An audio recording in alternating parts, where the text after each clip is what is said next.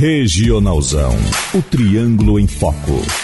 Advogado criminalista Aziz, seja bem-vindo ao Regionalzão e eu gostaria de perguntar para você a respeito desse crime de vilipêndio de cadáver, que é um crime que uh, a gente voltou a falar sobre ele uh, agora após esse caso de Flor de Minas e é um crime que choca bastante a sociedade. Mas eu gostaria de saber, juridicamente, o quanto é importante esse crime como eu disse, para a família, para os amigos, para a sociedade de modo geral, é muito chocante.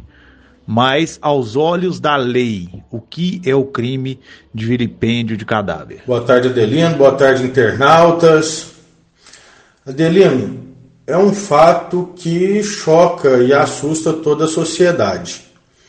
É, analisando à luz da nossa legislação, é, a gente percebe a presença de pelo menos dois crimes.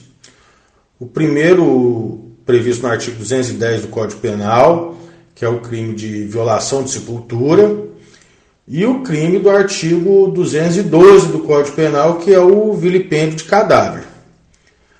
Ambos os crimes são punidos, o primeiro com reclusão de 1 a 3 anos, o segundo com detenção de 1 a 3 anos.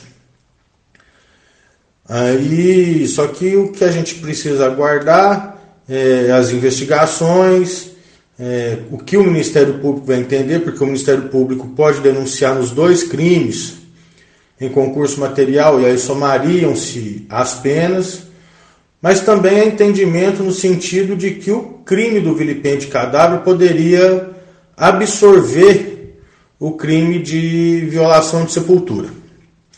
Em sendo assim, o agente, se descoberto, responderia tão somente pelo vilipêndio de cadáver.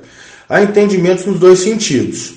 É, o que tem prevalecido é que esse agente, a pessoa que fez isso, provavelmente vai responder pelos dois crimes, do artigo 210 e do artigo 212, em concurso material, com a pena variando aí de 2 a 6 anos. Também é bom lembrar que, a depender das condições do agente, se ele for primário de bons antecedentes e da pena aplicada pelo juiz, esse cidadão pode ter direito à substituição da pena privativa de liberdade por restritiva de direitos, é, consistente no pagamento de multa e prestação de serviço comunitário. Regionalzão, o triângulo em foco.